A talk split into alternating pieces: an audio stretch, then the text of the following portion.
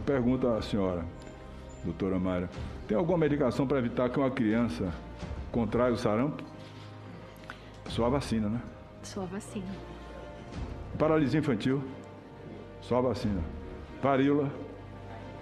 Só a vacina. H1N1? Só a vacina. Como é que inventaram agora que hidroxicloroquina pode evitar que uma pessoa se contamine do coronavírus? É um absurdo dizer que é antiviral. Não tem nenhum estudo para comprovar no seu estudo que, que deve ter sido feito sem os protocolos normais do estudo. Eu queria o seguinte, para deixar claro para o senhor, o senhor como general, o senhor sabe o que, que é uma ordem manifestamente legal. A digital do senhor está nessas mortes aqui. Ó. Isso é um fato incontestável. Se eu falar que o senhor saiu com a missão cumprida, só se a missão para cumprir fosse agravar a pandemia.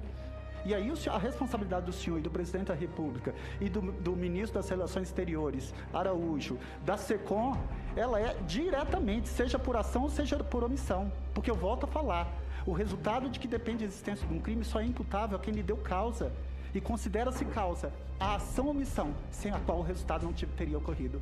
E se, se não fosse esse comportamento inadequado, omissivo, criminoso que vocês fizeram, nós não teríamos esses 441 mil, não. Nós somos uma vergonha para o mundo. Está sendo violado o principal bem jurídico que é a vida humana.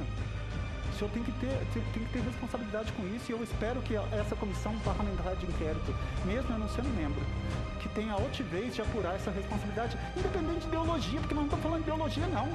Eu estou falando de vítimas aqui, que era do, do, da base do governo, não era da base do governo, são vidas humanas. Principal bem jurídico foi violado e a digital do senhor está ne tá nessas mortes, como a digital do presidente da República, como a digital de todos os ministros da saúde que passaram por lá, como a digital do SECOM e a do ministro das Relações Exteriores. Muito obrigado, senhor presidente. Obrigado, senhor. Que veja, eu ouvi aqui vários que passaram que tudo dizia foi o Ministério da Saúde, foi o Ministério da Saúde. Eu esperava que o Ministério da Saúde chegasse aqui hoje e dissesse, não foi, mas o senhor confirmou. É incrível. O senhor disse que não comprou a vacina mais do que 10%, não entrou no consórcio com mais de 10%, porque era caro. Qual é o preço de uma vida humana, ministro? Qual é o preço de uma vida humana? Me responda! Para o senhor estar tá fazendo conta de quanto que ia ser. Esses países aí afora estão comprando cinco vezes a população, quatro vezes a população, três vezes a população, e o Brasil não comprou nem para metade. Foi hackeado ele foi hackeado e colocado na TV Brasil, para vocês terem uma ideia. Tá na TV Brasil, hein? O hacker é tão bom que ele conseguiu colocar o programa, uma matéria extensa na TV Brasil. Só para eu entender, Você... presidente, pelo que eu entendi aqui do depoente, era um programa para tentar salvar a vida. Não, não. Se... Agilizar o, o, o, o, suposto diagnóstico. Senhor presidente, se precisar de intérprete para testemunha, é peço que sente isso. ao lado da testemunha. Senador, testemunha responde a Senador Marco Rogério. Sejam todos bem-vindos ao Cá Entre Nós, aqui quem fala é o Debrito. Eu estou de volta com a segunda parte desse episódio especial sobre a CPI da Covid. Espero que todos vocês tenham curtido a primeira parte e nos acompanhem agora na segunda parte. Por favor, Guilherme, continue. Ernesto Araújo, o maluco do, do o maluco beleza do Ministério da, eh, das Relações Exteriores, vem trazendo informações doidas, informações que ninguém tinha, vem trazendo um, um Brasil paralelo. Não, é inacreditável. Vem trazendo um Brasil paralelo, um Brasil que, na verdade, como um dos senadores falou, é, é, se sentiu morando na Nova Zelândia. Não. Aliás, lá pediu deixa eu falar, deixar Araújo, gente. Assim, coitado, não, coitado não, que eu tô pleno desse pessoal. Mas de todos, apesar que Weigart também sofreu coisa. Só que Ernest Araújo parece que ele ali foi só foi chamado para tomar porrada, porque além dele viver nesse mundo paralelo dele, o que ele apanhou dos senadores, aliás, a senadora Cátia Vargas, que eu tenho um respeito, mas também nada além disso. O que essa mulher fez com esse rapaz, assim, foi um negócio assim, vergonhoso, não vergonhoso, porra, eu senti um pouco de vergonha ali, que ele apanhou tanto, apanhou tanto, apanhou todo, sabe? O seu artigo É, chegou o comunavírus, é o título do artigo. Comunavírus, isso não é ataque? Eu queria saber se isso ajudou ou atrapalhou a compra de vacinas e as relações do Brasil com aquele país. Muitas pessoas dizem que bajulação a China. Eu quero bajular qualquer país que tiver vacina para o meu povo brasileiro para o meu povo do Tocantins que me elegeu. Qualquer um que tiver vacina, eu sou capaz de deitar no chão e deixar que pise em cima de mim para que tragam vacina. Não tenho o menor orgulho. E nessa hora não tem ideologia. Nessa hora não tem a sua vontade própria. O senhor estava lá como um servidor do Estado brasileiro, recebendo para isso, para defender os direitos dos brasileiros e não a sua posição ideológica. E, aliás, também parecia que ali era outra pessoa, porque começou a defender a China, começou a defender Cuba, a, medicina, a medicina de Cuba ele estava defendendo. Sabe? Esqueceu de agradecer Maduro com a Venezuela, né? Parecia que uma entidade tinha entrado no corpo dele e mudou. Lula estava no corpo dele ali e mudou. Isso, aconteceu. Ernesto Araújo foi a, a personalidade, vamos dizer assim, mais impactante de realidade paralela dentro da CPI, né? Porque Isso. ele trouxe algumas informações, por exemplo, que o Brasil não quis aceitar a, a, a COVAX 50% da população e que é, escolheu o 10%, né, pela quantidade mínima de doses ofertadas pelo consórcio COVAX, o consórcio internacional. E, inclusive, Randolph chega a perguntar, eu, eu vou tirar esse momento para falar o que Randolph exatamente falou para ele.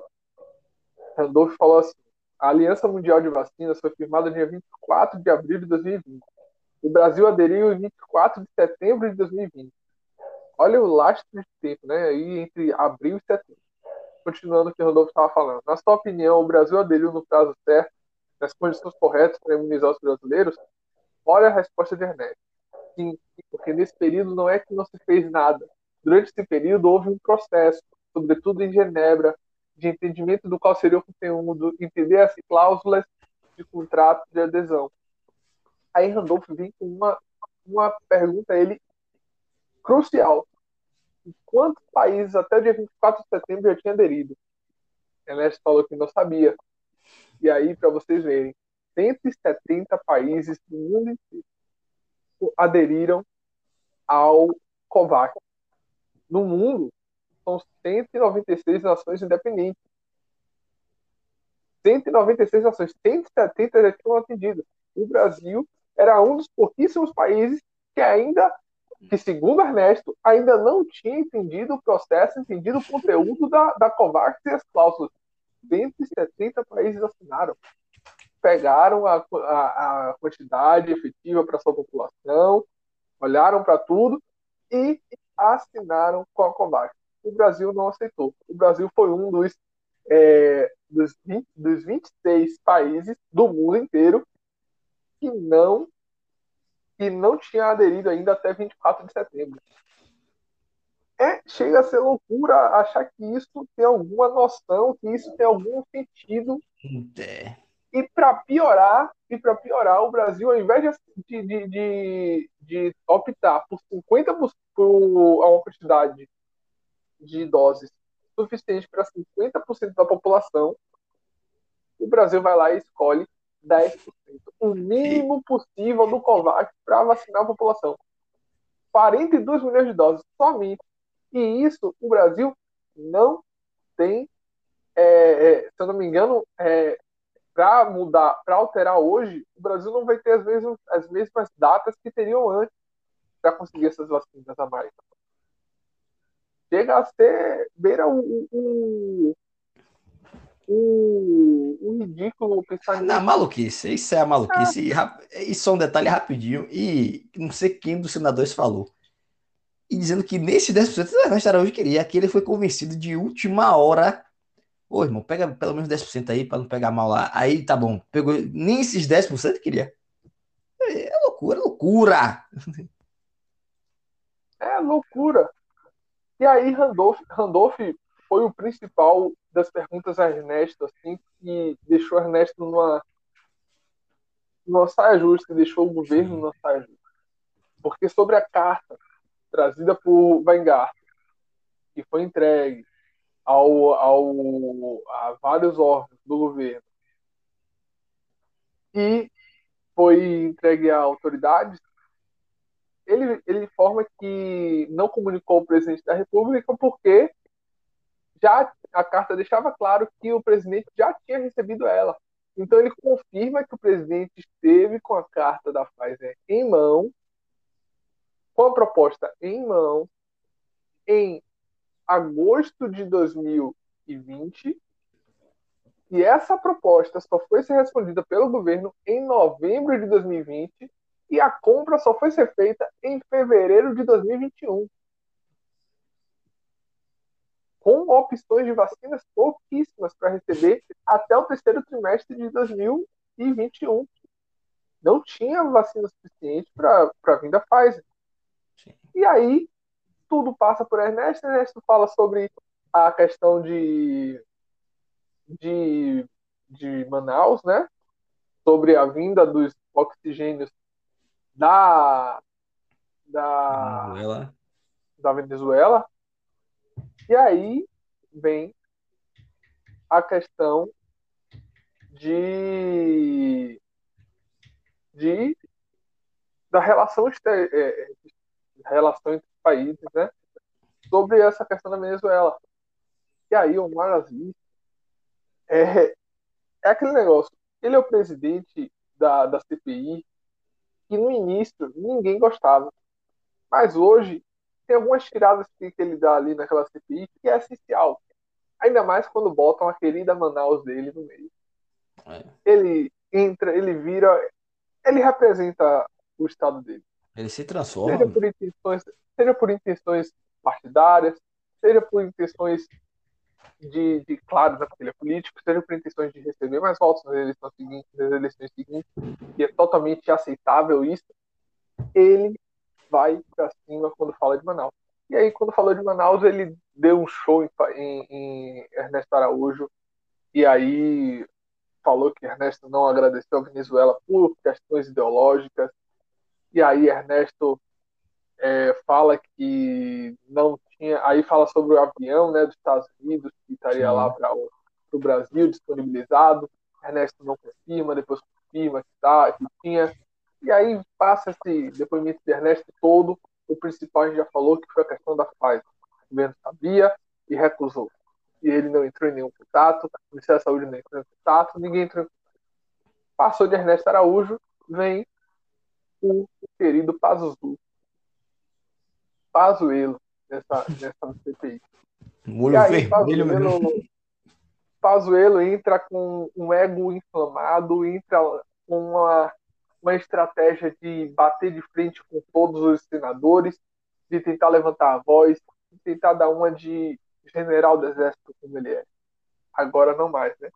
Graças a Deus, vai sair, vai sair do exército, porque ele mesmo porque foi lá para a manifestação. Pra manifestação com o Bolsonaro, ah, manifestação política. Motoqueiro, então, é. Ele não é mais ministro, ele não, tra não trabalha mais no governo, então não pode, vai ser punido, e a melhor saída para ele é sair do exército. Mas é, vamos lá. Mais ou menos punido, vai sair com a senhora, vamos dizer assim, troco. Vai ganhar, é, como é que fala? Poupança não? Como é que fala, pessoal que vai para é, reserva? com uma aposentadoria. Com isso, isso. Um salário misericórdia, meu irmão. É assim. Mas fazer o quê, né? e general. É. e general. Aí é, é para ter.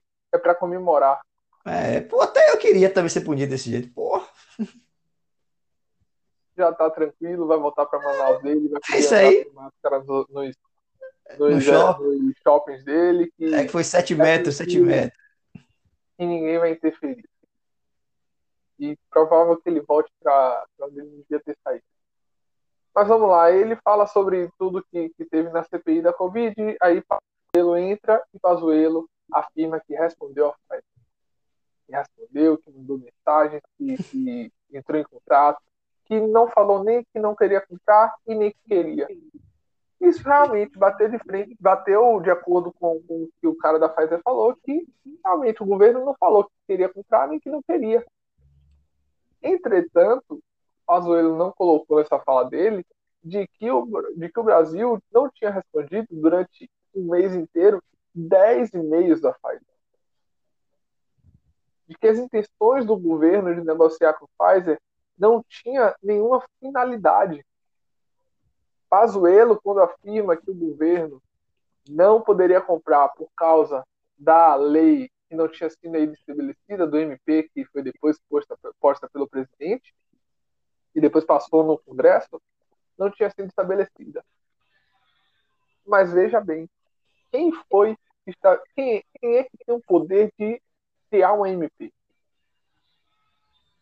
Para quem estuda direito, sabe muito bem que a MP, que tem o poder para criar uma MP, é, um, é o presidente da República.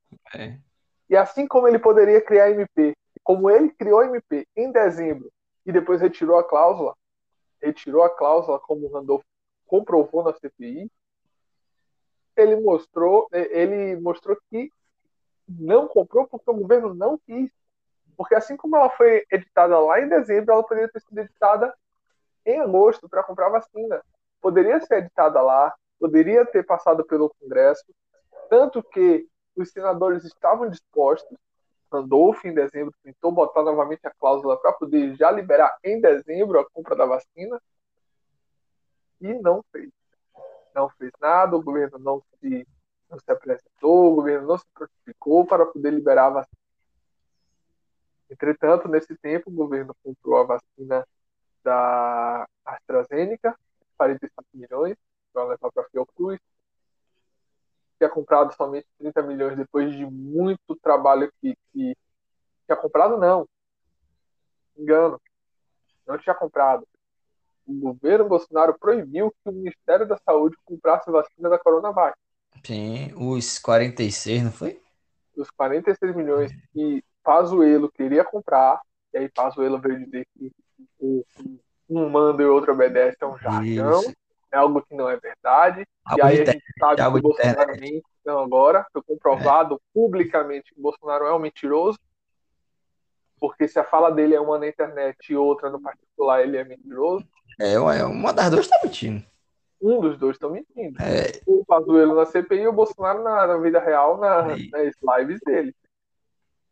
Mas isso o, os 30% nunca vão entender, e se entender vão dizer que é isso mesmo, e aí tá aí. É. A questão é, nós estamos vendo o governo nessa CPI, e aí depois de Pazuello, com essa questão da vacina que a gente está falando, a recusa do Brasil, tem uma questão interessante de Pazuello, que é bom colocar aqui, é bom falar aqui. Pazuello, ele diz que o Brasil teve um, um, grande êxito na compra da vacina, porque primeiramente eram 30 milhões, depois foi 70, depois foram mais 70, depois foram 100, e quando veio a proposta de 100 milhões, ele foi lá e comprou. E segundo ele, isso é ser exitoso na compra da vacina. Só que ele se engana que nos 70 milhões de lá de trás, de agosto, tinha a proposta para chegar a 18 milhões até hoje. Tá aí agora, o Brasil comprou 200 milhões de vacinas da Pfizer. Só Deus sabe quando chega. 100 milhões. Mas sabe quando vai chegar a maioria? No fim do ano, no ah, último lá. trimestre. No último trimestre, trimestre do ano. E isso só vai ser completo em 2020, 2022. A Pfizer só vai chegar completamente em 2022, com o calendário atual. Podíamos ter até agora, nós estamos em maio, estamos chegando em junho, até junho nós teríamos 18 milhões de vacinas da Pfizer. Isso equivale a 9 milhões de pessoas a mais vacinadas com a vacina com bastante eficácia, uma das Sim. melhores vacinas do mercado, que nós é. poderíamos ter comprado no ano passado. E de, até em dezembro de 2020. Como você vai falar aí agora? Diga aí. Não, não é isso, não. Eu acho que eles foram tão, sabe, sei lá, pô, é, vamos, vamos dizer assim, na melhor das hipóteses para eles, né, foi negligência, né? Porque Sim. a questão nem é só a fase, era para ter comprado todo e qualquer tipo de vacina, porque a, o primeiro discurso era o quê? Não vamos comprar vacina, que ele, ele nem sabe, ele fala as palavras que ele nem sabe o significado, que eu não vou inocular algo na população. Ele nem sabe o que significa. Nem eu mesmo sei que é inocular, imagine ele. É, primeiro o discurso foi esse, né? Aí depois que viu que o pessoal tava cobrando, ah, só vamos comprar depois que a Anvisa aprovar. Aí a Anvisa aprovou, por exemplo, a fase já está aprovada aqui há muito tempo. E não é só uso emergencial, não. É, uso, uso geral, uso e... oficial como uma, tá... vacina já para ser aplicada em massa. Isso, e na, aí inventou agora da MP, aí começou a inventar um monte de coisa, não tinha segurança, não tira. Aí, como não sei se o Guilherme já disse, vai dizer, a questão que ele emitiu, ah, o TCU falou, recomendou que não era para comprar. Aí falou que o TCU mandou na hora dizer que não tem nada disso. Ah, foi um, sei lá, você evitar uma desculpa. E outra. É, nessa parte ele fala assim, ó, que o TCU tinha dito que não poderia comprar por causa da MP, aí o TCU Sim. provou que isso era uma informação verídica. Aí ele falou: não, não foi o TCU, foi o CGU. Aí o, o Alessandro Vieira, se eu não me engano, veio com o contrato, com o contrato não, com a, a minuta do, do, do CGU, falando uhum. sobre essa, essa questão da compra da vacina. E aí o, a CGU fala que não há nenhum lobby para a compra da vacina. Que não há nada que impeça a compra da vacina naquele momento. Aí ele diz a AGU também. E aí a AGU também fala que não há nenhuma nenhuma forma de, de que pudesse ali proibir a compra da vacina. Entretanto, fala da necessidade da MP, fala que é também necessário a MP, mas fala que não existe nada que impeça a compra da vacina. Então, naquele momento, o governo, o que, é que poderia fazer? Tendo aquela informação, desde agosto de 2020, poderia ter entrado com a MP naquele momento e jogado na mão dos, dos senadores e deputados. Sim nesse momento, nós poderíamos estar com a CPI contra diversos deputados que foram omissos na, na, em realização a, a, a, medidas de prevenção à Covid Sim. também. Entretanto, o governo preferiu não comprar, preferiu arriscar e agora está aí. O olho do furacão de uma CPI. Exatamente. E outro detalhe que teve uma live hoje, porque a maioria das coisas que eu falo é o que eu penso, tá certo? Mas é muita coisa que eu vejo, principalmente a Globo News. A Globo News está excelente na cobertura. Estou fazendo uma propaganda aqui. Aproveitar que cai no destaque essa parte de cai, cai faz um monte de propaganda que a gente não tem contrato nenhum assinado, é tudo mentira. Esse negócio de cupom, cai, não sei o que lá, 10 é mentira, não tem cupom nenhum. Mas fazendo a propaganda da Globo News, se a Globo News em algum momento da vida estiver ouvindo e quiser fazer uma parceria, pode me chamar, estou aqui sempre a, sua disponibilidade, enfim. Como o Guga, o Guga Chakra, que todo mundo conhece, falou muito bem. O Brasil foi tão. Ele não falou a palavra burro, mas é burrice mesmo que ele queria falar. Que, por exemplo, a Johnson Johnson, ou a da Janssen, que é uma dose só. É da Janssen ou é da Johnson Johnson? Da, enfim. é, é a mesma marca. Pronto, aí, é, e pronto. Essa da dose só.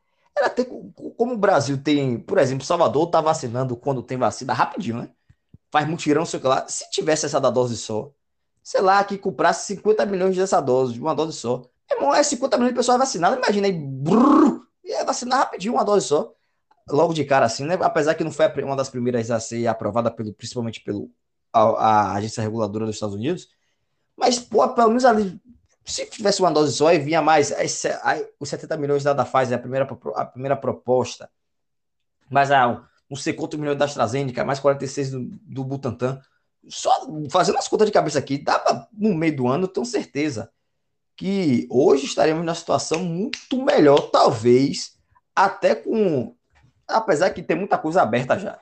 Mas que eu digo aberta, mas com mais segurança, por exemplo. Tem lugares que eu, eu vou para. Eu tô indo mais à praia. Mas eu falo isso, eu fui duas vezes só. Parece que eu fui todos os dias, enfim. Mas eu fui duas vezes só à praia. Mas aonde? Lugar assim. Academia, não muita coisa assim, não. Porque eu não tenho segurança ainda de sair. Eu tenho medo ainda. Já tive mais, mas hoje eu tenho medo de sair. Eu tenho certeza que se tivesse não sei se eu estaria já vacinado, mas a questão da segurança estaria muito melhor, porque o problema todo é esse, não precisa vacinar 100% da população. Eu não sou infectologista, mas só estou falando aqui a grosso modo. Vacinar 50 a 70%, 50 a 70% da população já ajudaria muito, sabe? Porque eles Pô, falam. Os Estados Unidos está nessa condição de Isso. 50, de, de. Ah, na verdade, com as duas doses, menos de 50% da população. Mas Nova York está com 60 e cacetada, velho. Nova é, York tá as duas doses, não é uma dose só, não. Se eu não me engano, se não me engano, com uma dose nos Estados Unidos, hoje, no momento, tem 101 milhões de pessoas. É. Com as duas doses. Então é algo que, com essa quantidade, já tem dado um corpo para os Estados Unidos sair. Os Estados Unidos é, ter vacina. E isso é bom com dose disponível para toda a população. Isso. Eles não tomam vacina, os americanos não estão tomando vacina, muitos ainda da base da mesma ideia, é, do mesmo, é, é, vamos dizer assim, é, né? política do presidente do, do, do, Brasil e dos aliados ao presidente Trump nos Estados Unidos. Sim. É a mesma questão. E aproveitando que Guga falou disso, da uma dose só, e outra coisa que ele falou também, que tem muitos mexicanos indo para os Estados Unidos só se vacinar, só atravessar a fronteira. Se vacina, tal, volta, porque, se eu não me engano, é no Texas que ele está dando no aeroporto, então você não precisa nem entrar nos Estados Unidos. Você vai até o aeroporto, toma sua vacina, se, por exemplo, se for de uma dose só, você toma e se pica, se for de duas doses só, você pega algum um hotel ali perto do aeroporto, marca das duas doses, né, vê a data direitinho, se vacina, se pica. Claro que tem condições, aliás, muito bem lembrado aqui agora. Porque em 2018, esse pessoal que tem uma quantia de dinheiro muito alta nesse país foi um dos maiores apoiadores de Bolsonaro. Hoje, os caras de pau vão tudo para lá para fora se vacinar com, a, com um discurso de ah, estou ajudando meu país, que eu estou dando. Pelo amor de Deus, vamos deixar de ser idiota, fazendo outra própria podcast que a gente, que a gente fez lá no podcast, que foi sobre a elite brasileira. Mesquinha, mesquinha demais mesquinha, sabe? Um rebanho de uma borsalidade e outra. A palavra a gente tem que mudar, não faça a gente, eu falo a sociedade. Não é elite, não. Isso é, pelo menos isso não é elite, sabe? Como, por exemplo, quem foi que falou? Alguém disse que. Não, gente, ó, o Guilherme vai achar que é uma pessoa, mas não é essa pessoa, não, Guilherme. Que não precisar de livros. Guilherme deve, deve imaginar, mas não foi. Não vou nem citar o nome, se Guilherme não souber, melhor ainda que a pessoa disse que não precisar de livros. Para quê? Isso é uma pessoa que tem dinheiro, né? Esqueci quem foi, vai entrevistar hoje. Não precisaria que ah, ah, ele aprendeu nas ruas. Não sei que rua, não sei rua de Miami. Foi o, o Arthur Duval. É lá, exatamente. Esse daí, ó. É... Ah, pelo amor de Deus. A gente vê a, a, elite brasileira tá nessa daí. O, hoje a elite brasileira tá muito ligada agora ao neoliberalismo, à nova forma de olhar o, o, a economia brasileira de uma forma com pouca intervenção ou quase nenhuma intervenção do Estado em si. Então, a gente tem uma elite retrógrada, a gente tem uma Sim. elite que não liga para o povo, não liga para o desenvolvimento do povo, e isso, olhando diversos é, casos de pessoas que estão ligadas a essa, a essa área, então, você vai ver um podcast do, do Kim Kataguiri, você vai ver um podcast do Arthur Duval, como hoje está muito em, em, em evidência, hoje você olha o Flow com essas, com essas pessoas que vão lá e você não consegue ver um Brasil é, uno. Você não consegue ver um Brasil é, que tem um pensamento no povo. Você não consegue um Brasil que tenha uma forma de pensar única em relação a alguma área. Em todas as áreas há um formato diferente de se pensar. Sim. E você consegue ver a bipolarização do Brasil de uma forma tão grande que não existe meio termo, não existe é, alguém que pense de uma forma para uma, um, um pouco da, da direita, um pouco da esquerda, um pouco do neoliberalismo, um pouco da, da parte mais concentrada. Não, não consegue, você vê essa diferença na sociedade.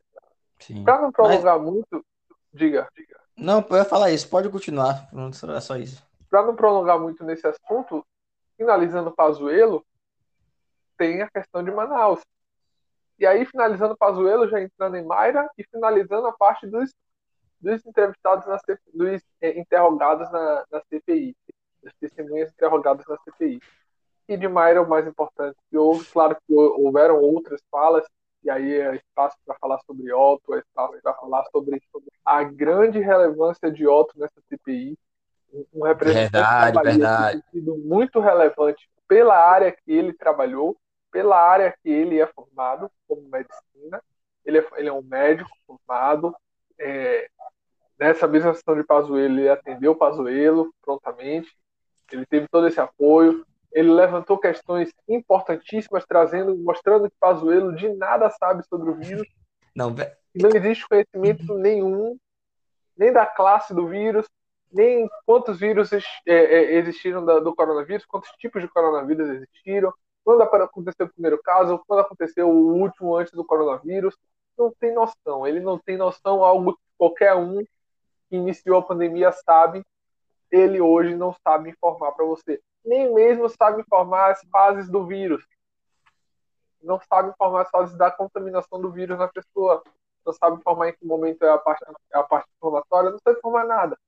E isso você não precisa ser formado para saber essas coisas.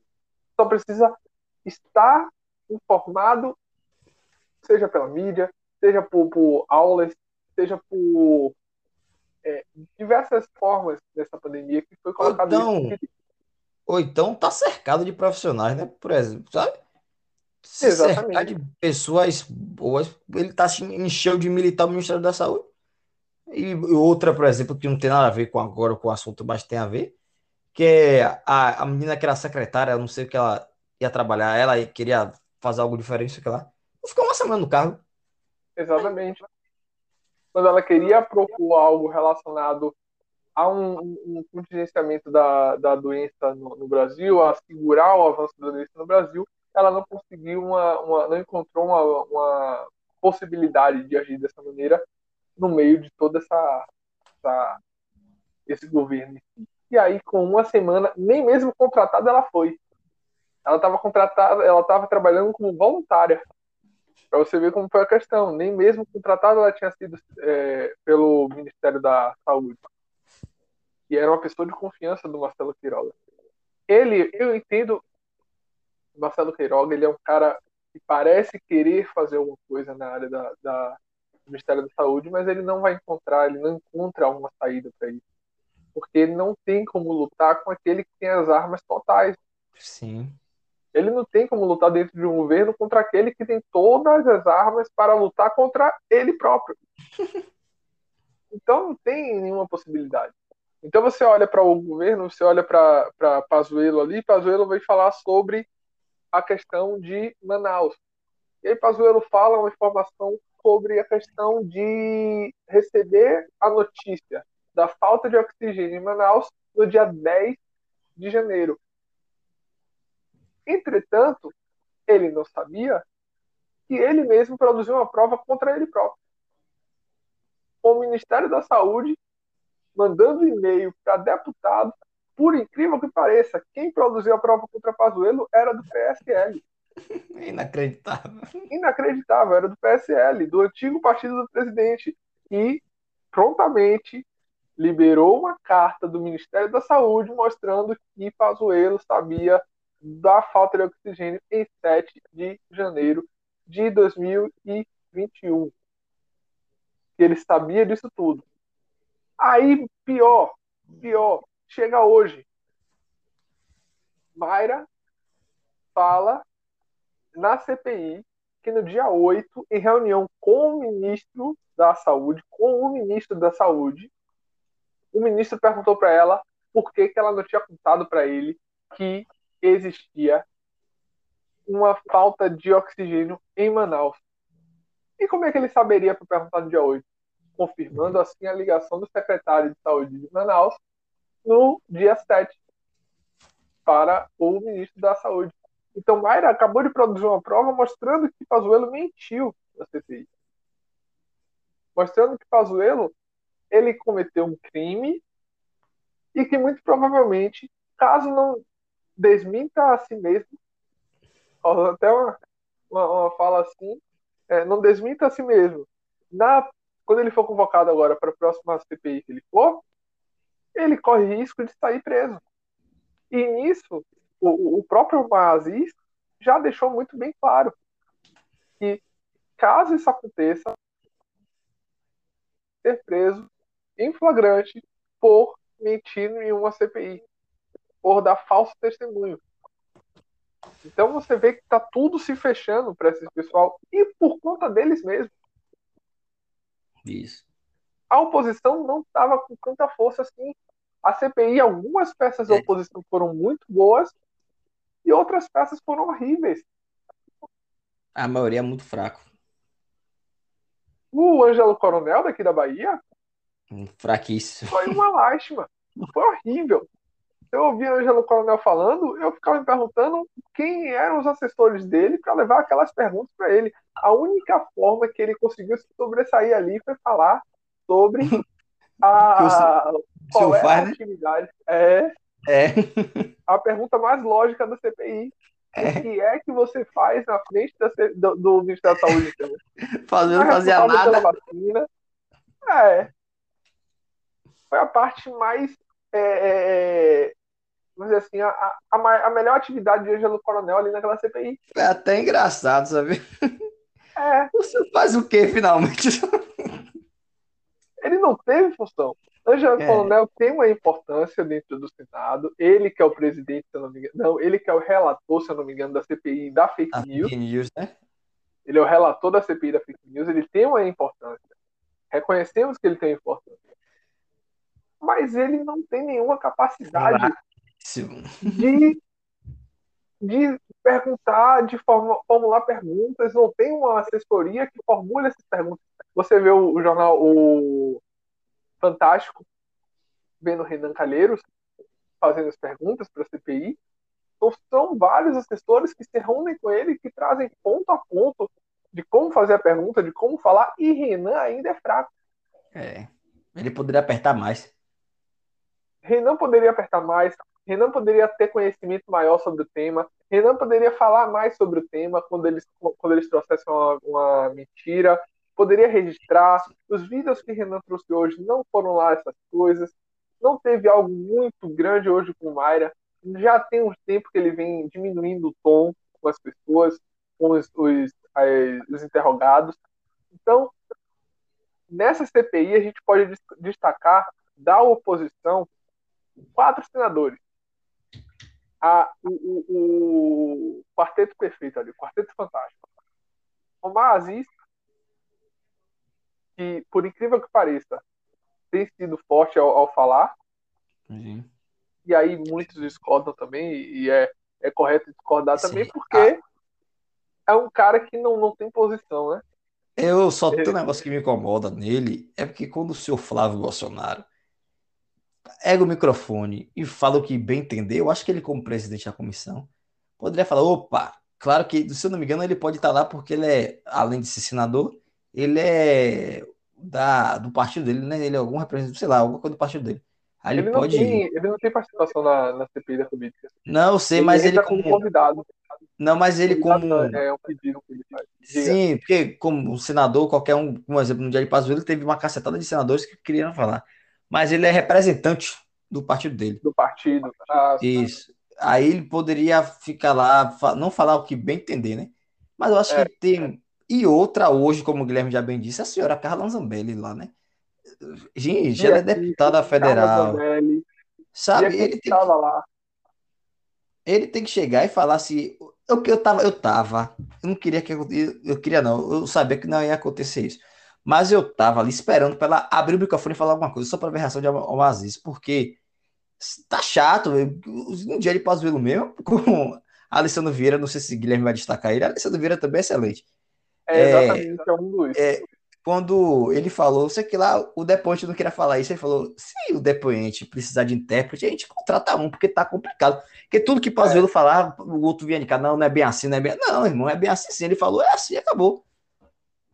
Flávio Bolsonaro tem sido uma, uma pessoa que, um senador que o presidente realmente poderia segurar, poderia segurar poderia não permitir que ele falasse tanto, poderia não permitir, ou às vezes até tirar tempo.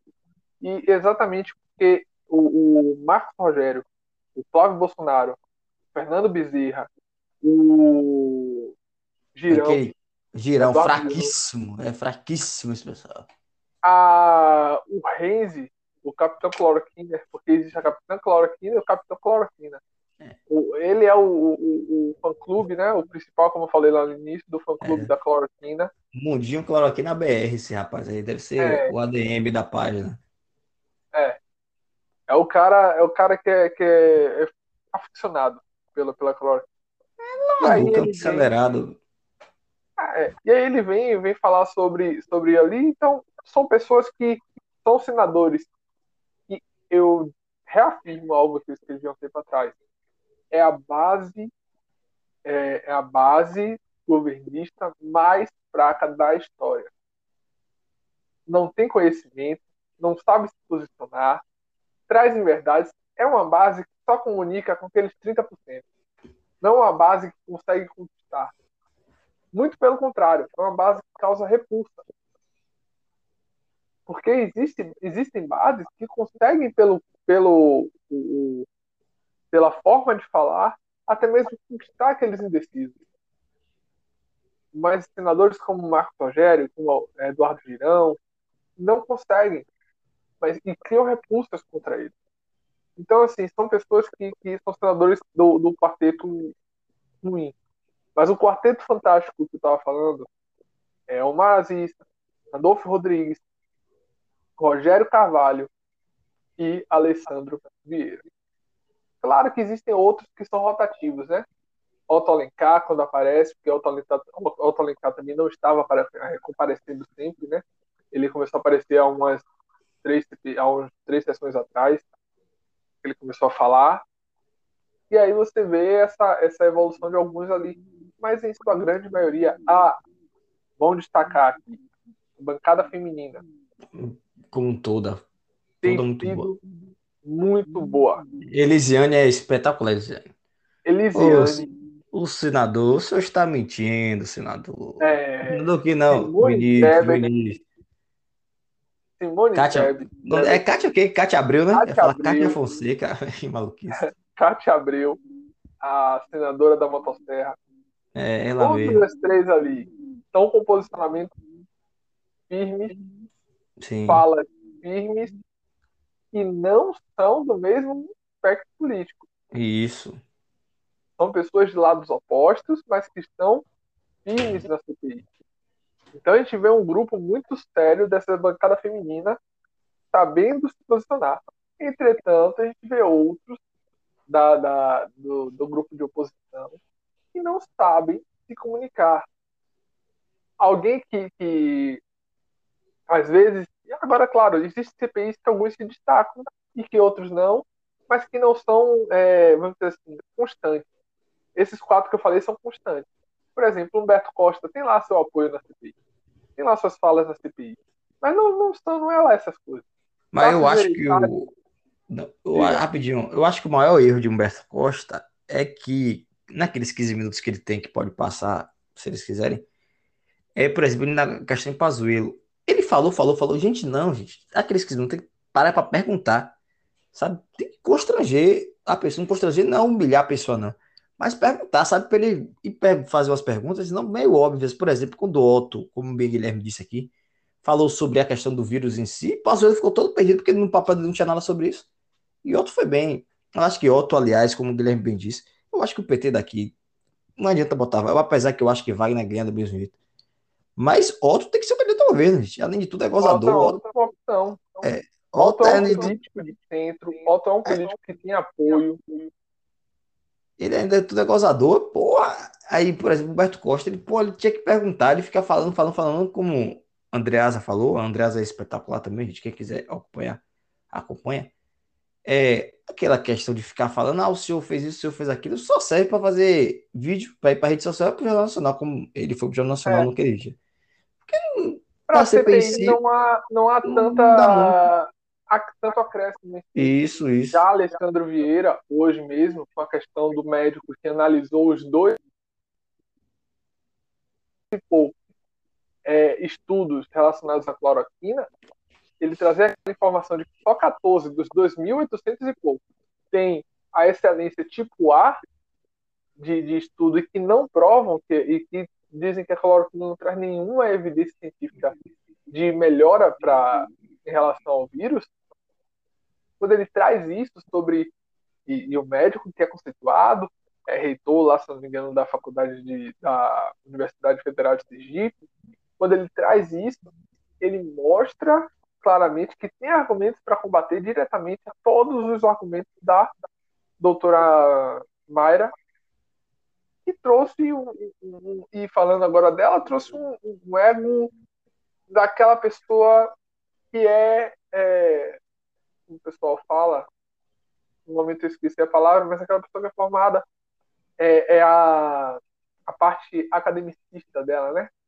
Ah que eu sou médica vocês não são médicos então tem autoridade para falar sobre isso é, vocês não entendem. Fazendo isso tudo ali naquela CPI até que bateu de cara com o Rogério Carvalho, bateu de cara com o Otto Alencar. Rogério Carvalho foi muito bom no posicionamento dele, não sei se você chegou a ver a, o posicionamento dele na CPI. Chegou a observar? E de quem? Rogério Carvalho. Rogério Carvalho é do Sergipe, né? exatamente. Isso eu gosto dele. Isso eu gosto dele. Apesar que hoje eu não vi muito hoje, não, porque quando começou, tava fazendo o quê? Foi a aula, aula, né, de penal. Aí quando teve de tarde, eu tive que ir pra academia, quando eu voltei, já tava no final, vi pouca coisa. Mas yeah, também eu, eu gosto de Cantarato, né? Ele, Cantarato, é Isso, exatamente o Cantarato foi essencial de Fábio Baigart. Sim, eu gosto dele, eu gosto de Alessandro. Vieira, como você falou, eu gosto de Randolph. Qual a sua opinião sobre o uso de máscaras? sou a favor do uso de máscaras mas não é o que falava a Fundação Alexandre de Guzmão sobre sua gestão no Itamaraty. Inclusive foi convidado para falar na Fundação Alexandre de Guzmão o senhor Carlos Ferraz, que disse a nocividade do uso de máscaras. Hum. Após essa declaração em uma palestra da Fundação Alexandre de Guzmão, o Itamaraty emitiu uma nota oficial contra, condenando esse tipo de declaração? Bem, é, foi uma palestra organizada pela Fundação Alexandre de Guzmão, com diferentes uh, convidados. É, cada um deles que ninguém, inclusive, que, inclusive, nessa palestra, ninguém rebateu o senhor Carlos Ferraz. Cada um responsável por suas opiniões. É, não nos parece que seja. Mas veja, é, não é opinião, é uso de máscaras. É a favor ou é contra o uso de máscaras? Medida sanitária que eu acho que até os negacionistas hoje concordam. Em uma conferência na Fundação Alexandre de Guzmão, vinculada ao Itamaraty, de notório conhecimento, alguém diz lá claramente a nocividade do uso de máscaras. Ninguém rebate. O Itamaraty e a própria fundação não emite uma nota condenando? Uh, teríamos então que emitir notas uh, uh, nos dissociando de várias declarações com as quais não se concordamos. trata de uso de ali. máscaras. Não se trata de dizer se é de direita ou de esquerda, se tem uma opinião ou outra. Se trata de medida básica de ordem sanitária. O senhor não acha que era adequado repelir esse tipo de conduta? Acho que os convidados vão lá, cada um é responsável por suas opiniões. É, então o senhor acha que é uma opinião normal? Alguém dizer, é natural alguém chegar em algum lugar hoje e declarar a nocividade do uso de máscaras. É natural, pode fazer isso. É, não digo que seja natural, seja que é uma opinião. Eu tenho acho que vários meses dessa. E o outro, quem era mesmo que eu falei, poxa, eu gosto desse sacana aqui, depois esqueci quem foi. Poxa, esqueci. Que, não, apesar de tudo, eu gosto de Tasso. Porque Tasso, daquele jeito manso dele, ele perguntou o quê? Alguma coisa essa semana aí. Não lembro quem foi, que foi muito bom. Eu gosto Hoje, dele. Renan. Pra, pra falar, foi Tasso isso. E Renan é meu amado favorito, né? Não tem como. É, é. Renan, Renan é, o cara que de vez em quando dá uma dentro, mas eu ainda acho ele muito fraco. Isso. Eu acho ele que para uma oposição para um relator, claro, talvez é até bom por causa disso, né? Um relator que poderia ser muito mais questionado caso fosse mais firme, Sim. e aí poderia causar mais é, atritos dentro da CPI e possibilidades para tumultuar a CPI, caso ele fosse mais efetivo do que já é. Então tem até uma explicação para a Renan estar assim. Aliás, é algo... não termine, termine, termine, vai falar, termina aqui depois. Mas é algo que para Renan, Renan Calheiros ali na, na CPI.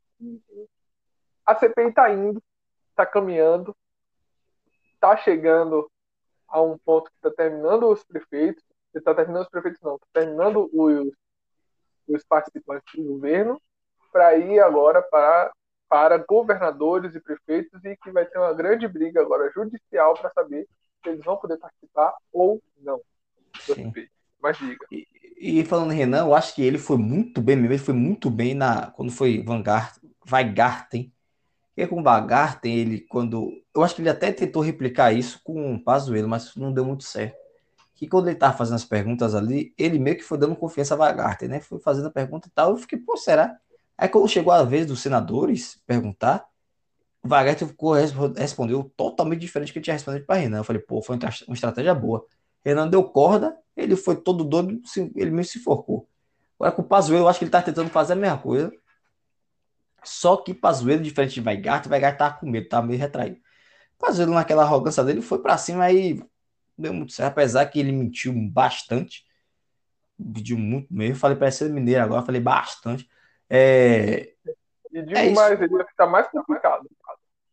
É. De todos que se apresentaram ali, ele é o que mais se complicou em relação a, a, a tanto ser agora ir para a reserva do exército, quanto é, a, o novo novo interrogatório ao qual ele vai ser exposto novamente na CPI, ele foi o que mais é, conseguiu estragar qualquer ganho que houve na CPI da Covid em relação a ele. Mas também é aquele negócio, né? Pode ser também uma estratégia. Essa, essa CPI, chegando no ponto que está agora, vai ficar mais interessante. Porque muitos podem dizer que não querem, muitos podem dizer que não, não há sentido, que querem desviar os, o foco, mas eu acho muito importante chamar os governadores e os prefeitos para saber os recursos federais, porque existe algo sendo falado publicamente há muito tempo pela base governista e pelo governo, de que o governo entregou bilhões aos estados. De que o governo deu 65 bilhões à Bahia. Algo que não é visto no portal da transparência. Da transparência. Esse e... valor que o governo estabelece não, é, não aparece, não é o que está realmente exposto no portal da transparência. Então é importante os prefeitos irem, os governadores irem, porque para comprovar essas coisas. Mas diga. Eu acho que esse título, esse título, esse tiro pode ser pela culatra, porque, por exemplo, vamos chamar o governador do Rio. Porque Witzel teve impeachment tal de etc e tal. Só que nas investigações o vice-governador é citado também, que hoje é o atual governador, né? Que é Cláudio Castro. Um dos apoiadores de Bolsonaro, entendeu? O rapaz lá do. Se eu não me engano, do. dela vai ser chamado. É Santa, é Santa Catarina, o. O sacana que já teve. Tem, teve dois, ele é apoiador de Bolsonaro, e isso é apoiador de Bolsonaro, sabe? Eu acho que o título, porque eles queriam era botar Flávio Dino, era Rui, Dória tal. Não vou poder só. No pé, porque isso. eu, eu, olha, olha, as pessoas que mais são combatíveis, combatíveis assim, que mais são, são pessoas mais fortes, que podem chegar ali e bater de frente com cada um, que tem força para isso, força argumentativa, força em, em voz, e que tem espaço para isso porque está em maioria naquele local. Flávio Dino, Rui Costa e Dória. Todos os três têm força para bater qualquer argumento que aparecer ali em relação ao governo dele. Eu acho que Dória porque assim, o, negócio, eu acho que apesar agora menos, né? Bolsonaro tirou os olhos dele de Dória, porque como Lula apareceu, Lula virou o principal antagonista. Que Dória poderia rivalizar ele ali no campo da direita. Mas Dória poderia. Não vai, mas se ele fosse, seria pior ainda para o governo, porque Dória, apesar da vacina ser do Butantan, o governo de São Paulo investiu muito na vacina. Então o governo de São Paulo poderia trazer mais informações. Aliás, tem um documentário na Globoplay. A Globoplay não está fazendo, pagando absolutamente nada para mim mas eu vou falar que é a Guerra das Vacinas, que é muito bom, que até o, a, tem uma hora que eles entrevistam Dória, o pessoal do Butantan, não Dória só, mas o governo de São Paulo, eles esquecem o microfone dentro da coisa, né? Dentro da sala.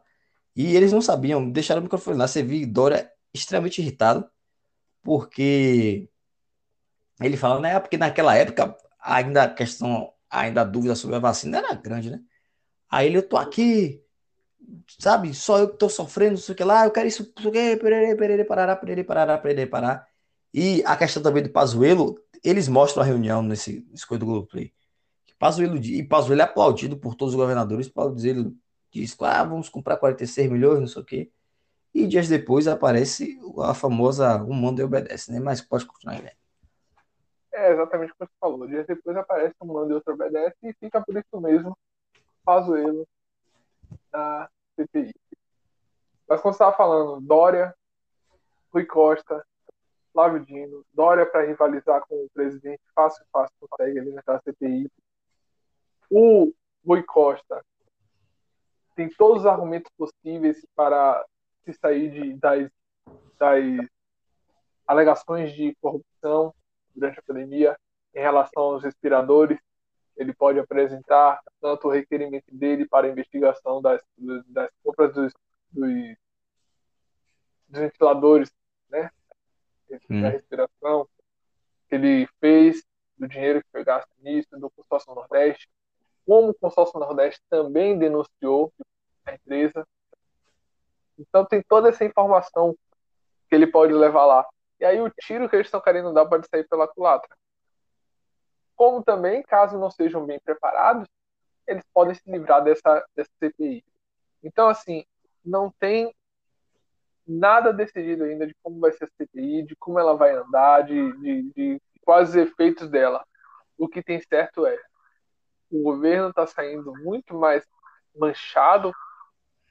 Eu, eu, eu, pensava até que não era possível isso acontecer, mas está saindo, porque para mim já estava manchado até demais.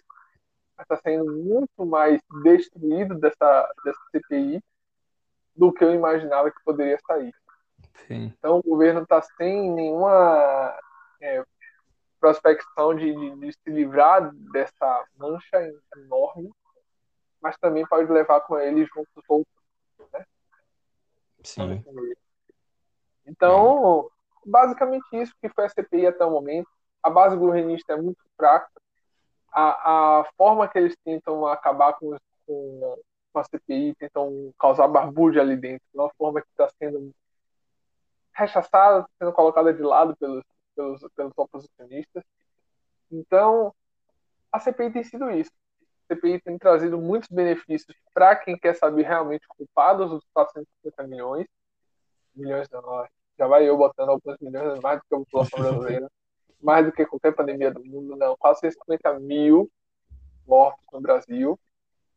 Algo que já era imaginado há um tempo atrás pelo estudo do Imperial College. Que falavam que era catástrofe, né? Tum, Exatamente, era anunciado que caso tivesse medidas de proteção contra a Covid, caso tivesse essa questão, mas fosse abre e volta, abre e volta, nós teríamos 400, mais de 400 mil mortes. Claro, isso até agosto do ano passado, entretanto, passou um pouco mais de tempo, mas estamos aí com 450 mil mortes. Para quem imaginava que nós não chegaríamos nesse número, para quem imaginava que seriam 2 mil mortes, para quem imaginava que não iria passar da, do H1N1, Sim. Não iria, é, 800, não iria passar do, do H1N1, né? Para quem não imaginava isso, a 450 mil é algo muito grande. É assustador. É assustador. E é assustador ainda ver que nós somos o segundo do mundo. Em um mundo que tem uma Índia e uma China com uma população de, um, de mais de um bilhão cada uma das duas. Nós somos o segundo maior país com maior, com maior quantidade em números absolutos de mortes. Enquanto isso, nós somos o 59 país, se eu não me engano, não, não me recordo agora. Vou até é, buscar essa informação para passar a informação correta, né? Nós estamos claro. muito longe dos principais países em vacinação, né? O, a questão do Brasil na vacinação tem sido muito baixa, muito baixa.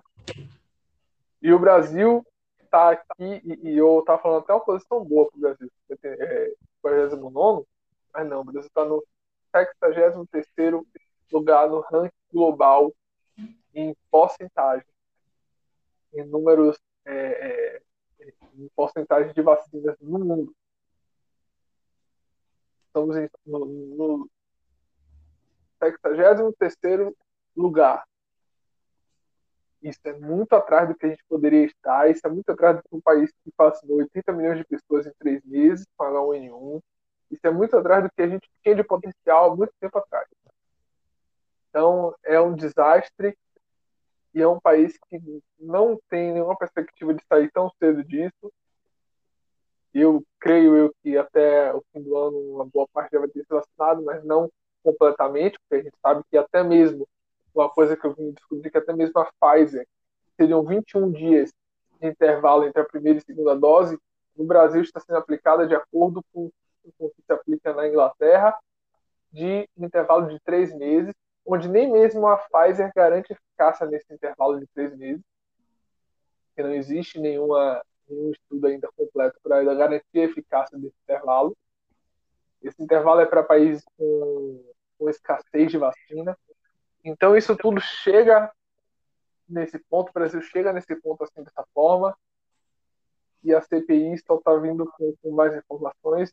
Espero eu que isso é, leve o, a pandemia para um, um, local de, de punir, um, um, local de punir de, os culpados em relação a isso. Então essas são as considerações, um pouco longo, um podcast, mas que a CPI está sendo muito importante Sim. e tem tido muitos assuntos. Exatamente. E essas considerações sobre a CPI da Covid. Exatamente. E apesar importa a questão das horas, porque está muito bom, foi muito bom. Queria agradecer, Guilherme, mais uma vez. Guilherme, muito obrigado. Queria agradecer também a cada um de vocês que estão nos ouvindo até esse momento. Muito obrigado. Pode ter certeza que vocês, desde lá nossa primeira temporada, né, que chega, chamamos assim, a temporada BBB, é, o sucesso foi estrondoso. Muito obrigado a cada um de vocês. É, Caio voltará no próximo episódio. a estrela desse podcast, que eu sou nada nisso aqui, que é o dono disso aqui, tudo é Caio. Caio voltará com suas análises, com sua campanha Caio do BBB do Alô Boninho, seus Boninhos que estão nos ouvindo. Caio no BBB 2022, é isso aí. Cada um de vocês, muito obrigado e até a próxima. Fui. Senhores, é simples assim. Um manda e o outro obedece.